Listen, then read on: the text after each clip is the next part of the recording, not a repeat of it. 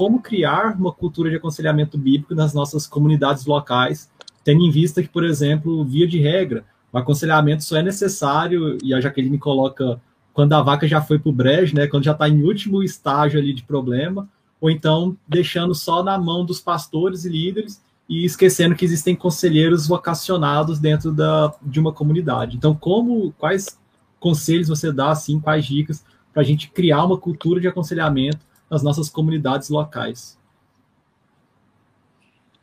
Olha, eu acho que ah, uma coisa que pode ajudar é a gente que sabe da importância do aconselhamento começar se desnudar. Eu acho que mais do que a gente querer já chegar chegando, entendeu? Causando e, e aconselhando as pessoas, pede conselho. Provoca o outro a depender de Deus em termos de receber sabedoria e aplicação da palavra dele para situações específicas. Então, eu acho que é, é um mal que a gente carrega em termos de Brasil é a nossa vaidade.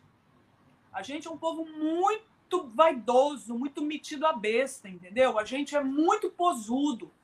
E a gente, de alguma forma, gosta dessa ideia sedutora de que tá tudo de boa e tá tudo bem, nós chegamos lá. Nós não chegamos lá, a gente ainda está no processo. Tem coisa que a gente sabe, tem coisa que a gente não sabe, tem coisa que a gente segura onda, tem coisa que a gente não segura onda. E a gente tinha que ser mais humilde para reconhecer isso uns para os outros. Então, já que a gente sabe que isso é necessário, que o aconselhamento é algo que está escrito na palavra de Deus, para a gente exortar um ao outro, para a gente manusear a palavra de Deus bem, ah, eu acho que a gente precisa começar dando esse exemplo. Eu, Andréia, chegar e falar assim, cara, eu estou em crise. Entende? Eu não sei como lidar, por exemplo, com a situação é, do meu filho. Eu estou enfrentando um desafio no meu casamento. Eu não sei como lidar com essa questão é, de, desses pensamentos que eu estou tendo, desse desânimo que eu estou tendo, é, dessa luta, dessa queda, por exemplo, inclusive recorrente em determinada área, é, dessa compulsão, de repente, é, sei lá, em comer, em falar, ou em trabalhar, ou o que quer que seja, ou em ajudar, entende? Então, eu acho que essa cultura, ela precisa ser desenvolvida a partir do momento que a gente é, se mostra, inclusive, é, ciente dessa nossa antropologia bíblica. Sabe, a gente é ciente do que a Bíblia fala sobre nós. Que bom mesmo é Cristo. O resto, nós estamos tudo no processo. Agora, viver como se isso não fosse uma verdade, eu acho que afasta as pessoas. Porque dá a entender que a gente chegou lá e o outro fica inibido. Então, por exemplo, eu lembro, é, num, num período que eu, eu, eu voltei para Rondônia para me dedicar a servir os irmãos lá da, da igreja que eu era membro, inclusive, naquela época. E, e eu lembro que um, eu, eu fui para tentar ajudar as pessoas que, porventura, tivessem luta no campo da sexualidade.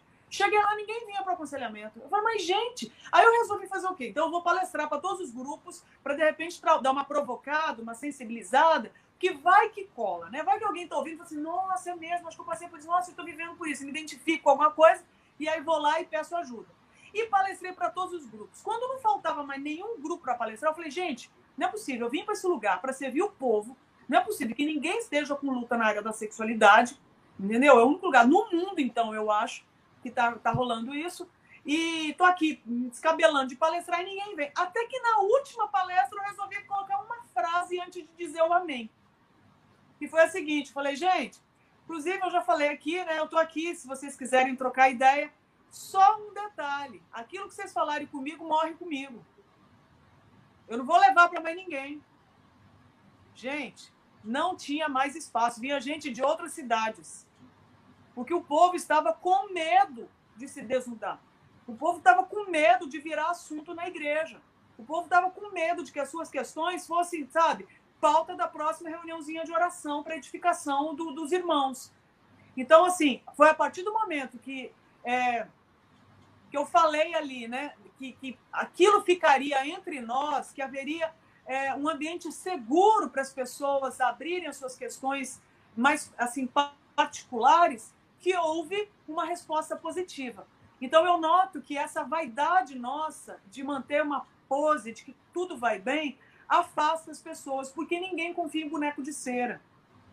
O humano ele precisa do outro humano, porque é exatamente se desnudando para um humano que ele fala: se ele me acolheu, então há esperança para mim. Entende? Então eu acho que a gente precisa desenvolver essa cultura de cuidado. Mais, inclusive, do que de resposta pronta. Pode vir, manda que eu respondo tudo. Não, tem um monte de coisa que eu não vou saber. Mas pelo menos a gente vai buscar Deus junto. A gente vai procurar sabedoria junto. E Deus há de nos dar graça para a gente achar.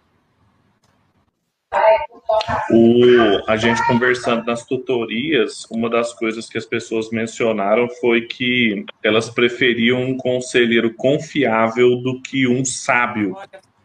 Porque a gente tem, claro, uma crise de, de autoridade, clara, assim, dos, dos próprios conselheiros, da suficiência da Bíblia, mas a gente também tem uma clara crise de confiança, não só da, dos líderes perfeitos, mas também de líderes que usam o que escutam nos, nos momentos de aconselhamento como ilustração de sermão, expondo a vida dos irmãos e coisas do gênero. Assim. Então, há uma crise não só de autoridade das escrituras, de suficiência, da visão do conselheiro, do líder, mas também de confiança, uma crise de confiança. Inclusive, sabe o que eu lembrei aqui? Quando eu comecei a estudar sexualidade, quando eu fui ler o primeiro livro sobre vício sexual, o cara que escreveu falou o seguinte: eu nunca mais esqueci quantas vezes eu citei isso aí em palestra, porque eu concordo com ele. Que o maior inimigo de uma sexualidade saudável é o segredo.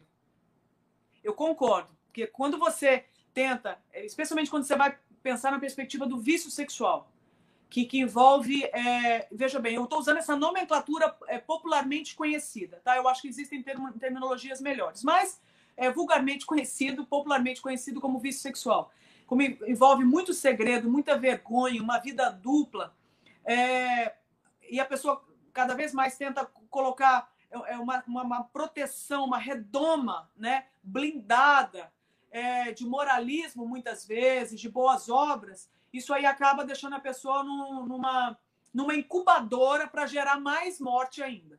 Mas eu concordo com ele. Agora, eu também descobri no decorrer do tempo que existe um segundo inimigo é, tão perigoso quanto, que é abrir o segredo para a pessoa errada. Então, eu acredito que realmente todos os cristãos deveriam manusear bem a palavra de Deus para aconselhar uns aos outros. Mas a gente sabe que cada um tem o seu tempo. E que existem questões e questões de caráter. Existem é, jogos e jogos de poder, de manipulação e de controle nos nossos meios. A começar, assim, por nós mesmos, né? Ah, mas é, eu sei que a gente deveria chegar nesse patamar. Mas eu também é, sei que assim a gente não chegou lá ainda coletivamente. Então eu acho que a gente precisa saber realmente que a gente precisa confessar os nossos pecados para Deus e Ele nos perdoa. Mas para a gente aprender a crescer, a gente provavelmente vai precisar de ajuda dos coleguinhas. Né? A gente vai precisar ajuda é, uns dos outros, porque tem coisa que a gente não sabe, não quer aplicar em termos de palavra de Deus na nossa vida. E outro humano pode nos ajudar nesse processo.